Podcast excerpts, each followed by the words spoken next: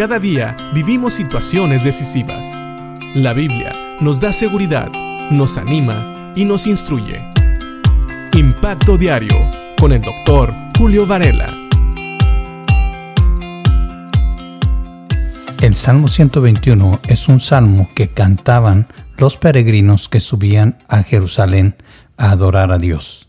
Y es un salmo que comienza con una pregunta, ¿de dónde vendrá mi socorro?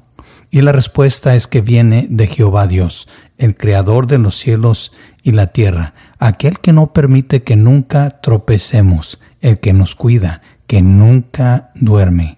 El Señor mismo estará con nosotros como una sombra protectora.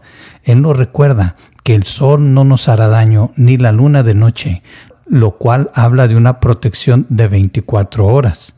Y sabes, en el versículo 7 nos dice que el Señor nos libra de todo mal. Ya hablamos de que no significa que nada malo nos va a pasar, sino que todo lo que pasa en nuestras vidas, hablando de nosotros hoy en día, ocurre por una razón. Si tal vez en aquel tiempo los peregrinos cantaban este salmo sabiendo que Dios los iba a guardar en su viaje, ya fuera de día o de noche, para nosotros una buena aplicación es recordar que aunque cosas malas pasen en nuestra vida, Dios siempre las va a usar para nuestro bien, para seguir trabajando en nosotros. Y este salmo termina con las siguientes palabras. El Señor te protege al entrar y al salir, ahora y para siempre. Otra vez tomando en el contexto estas palabras, se refiere a que a los peregrinos el Señor los iba a guardar en su viaje a Jerusalén, en su entrada a la ciudad, pero también en su regreso, en su salida. Pero esto es hermoso ¿Por qué? Porque también nos hace entender que Dios tiene cuidado de nosotros y que en muchas cosas que emprendamos, en muchas tareas que emprendamos, especialmente si las hacemos para su honra y su gloria, Dios nos va a dar su protección. Él va a estar cuidándonos, Él va a guardar nuestra entrada y va a guardar nuestra salida. Es decir, Él va a estar con nosotros desde el comienzo y se quedará con nosotros hasta el final. Y me encanta como dice este versículo 8 del Salmo 121 al final. Ahora y para siempre. Una vez que nosotros establecemos una relación personal con Dios, Dios va a estar siempre con nosotros. Establecer una relación personal con Dios significa creer en Cristo como Señor y Salvador, pedirle que nos limpie de todo pecado, para que así nuestra comunión con Dios sea establecida. Y una vez que tenemos esta comunión con Dios, el Señor promete estar con nosotros, así como lo hizo nuestro Señor Jesucristo cuando habló con sus discípulos al darles la gran comisión.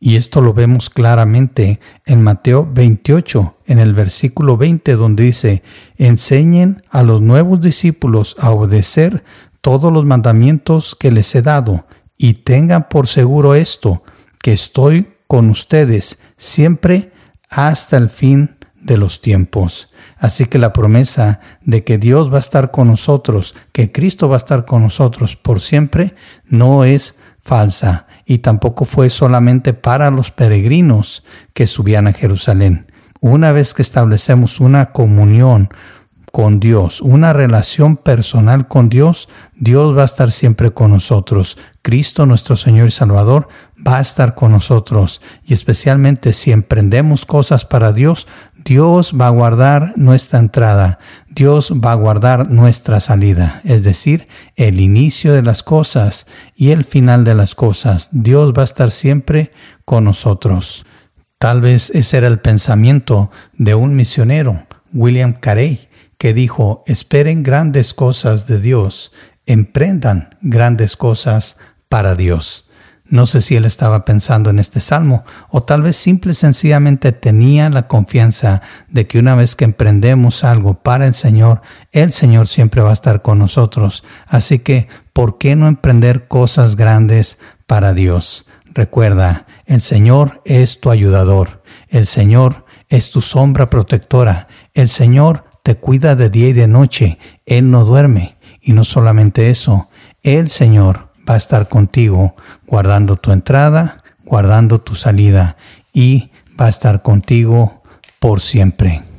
Piensa en esto y agradezcámosle a Dios por su cuidado, su amor y su protección que vienen a nosotros por su pura gracia, no porque lo merezcamos, sino porque Él es Dios, un Dios bueno y que nos ama.